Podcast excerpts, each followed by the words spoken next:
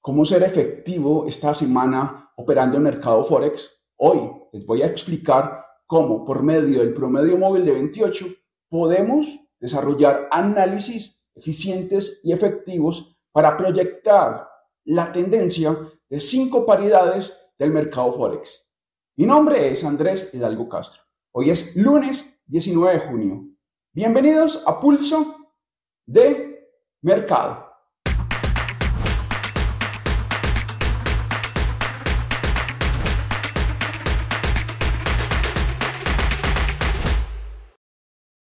Les recuerdo que resultados pasados no garantizan resultados a futuro. Todo lo que voy aquí a mencionar es mi opinión y análisis. El contenido de este material es meramente educativo. Los traders bajistas amenazan con seguir derrumbando la tendencia del euro libra.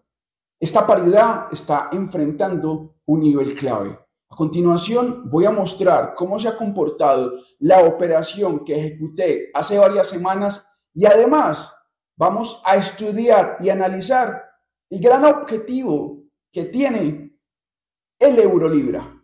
Aquí en el euro libra habría una operación bajista desde el área de los 0,8700 apuntando hacia el 0,8420.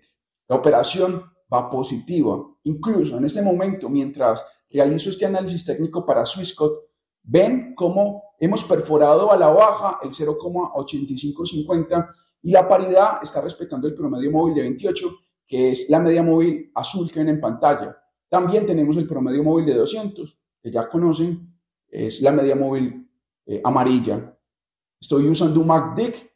Eh, ya vieron aquí la configuración en pantalla, 610, 987, 50. Nos está mostrando una presión a la baja.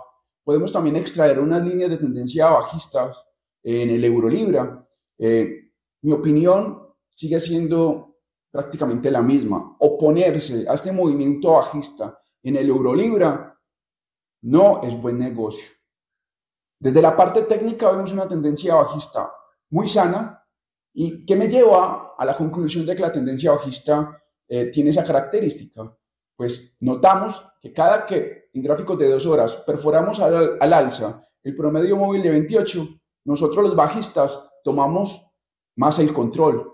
Y además, el promedio móvil de 200 es esa barrera que nos está marcando que el territorio está controlado por los bajistas. Recordemos lo que hizo el Eurolibra en torno a los 0,8700. Eh, para ser más claro, en ese nivel, cada que perforábamos al alza el promedio móvil de 28 en gráficos de 2 horas o 4 horas, nosotros los bajistas ubicábamos el precio a la baja. Lo, sí, creo que ya me tomaron la idea. Se creaba una presión bajista y ese ha sido el común denominador desde hace varias semanas y esto va a continuar. Pero muchísima atención, aquí estoy ubicando unas líneas de tendencia eh, hay una línea de tendencia que puede estar funcionando como soporte, pero desde mi punto de vista se va a perforar. Y esta paridad tiene todo el camino libre para ir hacia el área del 0,8400, 0,8430. Déjeme su opinión, su comentario aquí en este video. ¿Logrará el euro libra llegar al 0,8430? ¿O ¿Cuál es su proyección en esta paridad? Al parecer, en el corto plazo, el dólar yen no tiene techo. Nosotros los alcistas seguimos teniendo el control y hay un nivel clave que podría crear un pequeño rebote a la baja. Sin embargo, esta tendencia alcista está sana y todo apunta a que podemos visitar resistencias importantes. A continuación, analicemos el dólar yen. Y gané en el dólar yen. Proyecté que la paridad podía llegar a los 142.00 y efectivamente esto sucedió. Detengámonos un poco en esta línea de tendencia que está funcionando como resistencia y también en el MACD 377-987-50. El promedio móvil de 28 y el promedio móvil de 200 también son importantes. notamos cómo la paridad creó este movimiento eh, fuerte al alza. Es un movimiento bien inclinado. ¿Por qué los 142.00 es el objetivo? Bueno, porque puse ese nivel como objetivo, porque funcionó como soporte hace unos meses. Pero también hay que hablar del área entre los 142.00 y los 145.00. Vemos que en, e, en ese nivel que acabo de mencionar hace unos meses, el precio se lateralizó. Por ende, es muy probable que el dólar yen entre nuevamente a ese rango. Pero como llevamos esta inclinación, el dólar yen podría rebotar cerca de los 142.00 o sí, entre los 142.00 y los 143.50 podría crear un rebote a la baja hacia el promedio móvil de 28 o el promedio móvil de 200 en gráficos de dos horas. Personalmente no estoy dispuesto a participar en movimientos bajistas en el dólar yen. Voy a esperar que a lo largo de la presente semana el dólar yen rebote, busque por lo menos en gráficos de 30 minutos, en gráficos de una hora, el promedio móvil de 200. Y una vez lo haga, voy a buscar alguna estrategia que me ayude a operar al alza. Tengo bloqueadas las ventas en el dólar yen mi objetivo en esta paridad es seguir comprando, pero vamos paso a paso. En el dólar yen ya cerré mi operación justo en los 142.00. Ahora no tengo nada abierto. Lo que voy a hacer en el dólar yen es esperar que el, precio descanse, ¿bien? Para volver a ejecutar una operación alcista. El MACD 377-987-50 me va a servir para detectar cuál es el momento para volver a entrar al alza. Lo voy a aplicar en gráficos de dos horas. De aquí a ocho días les voy a dar una actualización sobre el dólar yen. Esta semana no estoy dispuesto a operar esta paridad. Voy a esperar que las condiciones que aquí expuse se reúnan. Sigue subiendo el canadiense yen y nosotros, los trader compradores, hemos gozado de muy buenas ganancias. A continuación voy a revelar cuál es el siguiente objetivo en el canadiense yen y además cómo a través del promedio móvil de 28 podemos aplicar una estrategia efectiva. Primero un MACD 377, 987, 50. Ubico también un promedio móvil de 200 exponencial aplicado al close y también un promedio móvil de 28 exponencial aplicado al close. Promedio móvil de 28 es el promedio, el promedio móvil azul que ven aquí en pantalla. Bueno, lo primero que debemos de detectar es una tendencia fuerte al alza. Aquí en el canadiense yen observamos cómo el MACD se ubicó por encima de la media móvil. Noten que el MACD tiene su propia media móvil. El histograma se ubicó por encima de la media móvil para ser mucho más claro. Cuando observo que el histograma se, ubica por encima del promedio móvil, lo que hago es estar muy atento al promedio móvil de 28, porque cada que una vela de dos horas o de cuatro horas perfora la baja el promedio móvil de 28, en ese contexto lo que hace el precio es ir al alza. En el canadiense yen, la semana pasada les di una idea de trading. Les mencioné que desde esta zona podía el precio dirigirse hacia los 105.50 106.00 y efectivamente sucedió. ¿Y qué estrategia apliqué? Bueno, apliqué análisis técnico y también apliqué el promedio móvil de 200, el promedio móvil de 28 y el MACD. ¿Qué puede pasar esta semana en el canadiense yen o cuál es el plan que voy a ejecutar en esta paridad? Voy a esperar que el, que el canadiense yen caiga que toque en gráficos de una hora el promedio móvil de 200. Aquí estoy usando un, usando un marco de tiempo de dos horas, pero puedo irme hasta un gráfico de una hora, esperar que el canadiense yen perfore a la baja ese promedio móvil de 200 y empiezo a aplicar la estrategia que he enseñado el día de hoy. Y cayó el euro neozelandés y de esta manera la operación que ejecuté a la baja salió positiva. A continuación vamos a analizar hasta dónde se puede extender esta caída en la paridad ya mencionada y además ¿Cuál es la tendencia para las próximas semanas? Bueno, desde mi plan de trading preveo que la tendencia para las próximas semanas, o por lo menos para lo que resta de junio en el euro neozelandés, es una lateralidad, la cual se va a desarrollar entre el 1,7300 y el 1,7800. Aquí ejecuté una operación a la baja hacia, apuntando hacia el 1,7400. Eh, bueno, también aclaro lo siguiente.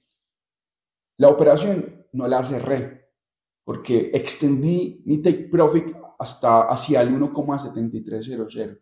Incluso aquí doy una idea de trading. Tenemos esta línea de tendencia en el euro neozelandés. Está respetando muy bien ese nivel. Y desde aquí puedo ejecutar una operación con el stop loss que ven en pantalla con un profit hacia el área del 1,7300. Repito, esa paridad va a estar muy lateral.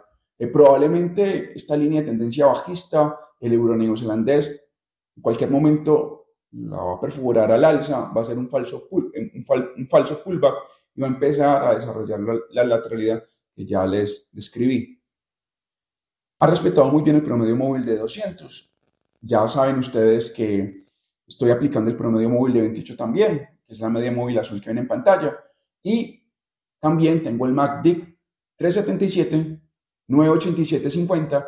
Estoy aplicando un marco de tiempo de dos horas y aquí hay que ser muy cuidadosos con lo siguiente. La estrategia que expuse eh, en el análisis en el en el análisis que hice previamente en el canadiense yen, la puedo aplicar también aquí en el euro neozelandés. Pero hay que ser cuidadosos. ¿Por qué? Porque esa estrategia funcionó mucho más cuando hay una tendencia fuerte.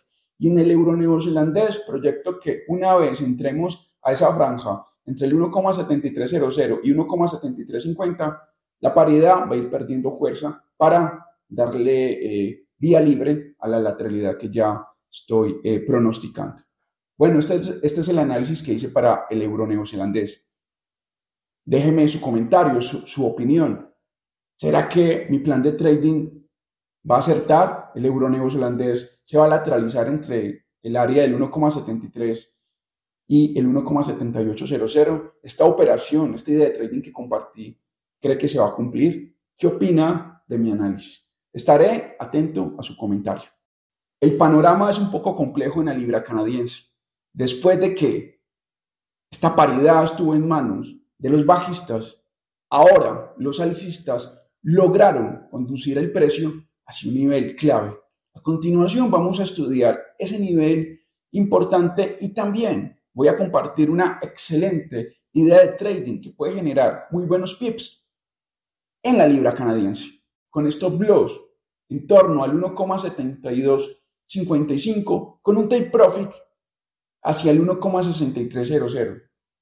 El beneficio es maravilloso, porque el riesgo sería muy bajo comparado con el gran beneficio que podemos tener. ¿Por qué miro hacia el 1,6300? Ese nivel funcionó como resistencia y como soporte hace unos meses. Y es muy probable que si nosotros los bajistas ganamos el pulso en esta zona que comprende entre el 1,6800 y el 1,7000, vamos a conducir el precio hacia el área del 1,63, 1,6400. Aquí se ha formado una lateralidad. Aquí voy a abrir un paréntesis. Recuerden que mi proyección en el euro neozelandés es que se va a formar una lateralidad. Esa lateralidad va a tener una característica muy similar a la que están observando aquí en la libra canadiense. ¿Ok? Cierro paréntesis. Bueno, volviendo al tema de la libra canadiense, esta es la idea que más clara tengo en esta paridad. Voy a ejecutar una operación bajista. No pienso acompañar el precio al alza hacia el área del 1,7000 porque hay otra narrativa y es que el precio puede empezar a caer desde esta zona que ven aquí en pantalla, perforar a la baja al 1,6800, respetar el promedio móvil de 28 y el MACD nos puede, nos puede empezar a mostrar presión bajista para empezar el descenso. Si esto ocurre, voy a aplicar la estrategia que les enseñé con el promedio móvil de 28. Es un promedio móvil de 28 con el promedio móvil de 200 y un MACD. Si se reúnen todas estas condiciones, ejecutaría las entradas cada que una vela alcista perfore el promedio móvil de 28 iría a la baja. Esa sería una otra narrativa. Si la libra canadiense no alcanza a llegar al 1,700. Pero por ahora voy a esperar que la libra canadiense llegue al 1,700 para ejecutar esta idea de trading que les he compartido. Dígame, ¿qué opina de la libra canadiense? ¿Lograremos caer? Estaré atento a los comentarios. Desde Chile, mañana, uno de los mejores traders de Latinoamérica, hablo de Rodrigo Águila, estará dando su opinión y análisis respecto al mercado de acciones e índices bursátiles. Le agradezco a usted por ver Pulso de Mercado. Le hago la invitación de nuevo para que deje un comentario y también para que se suscriba al canal y active la campana de notificaciones. Nos vemos el próximo lunes. Hasta entonces.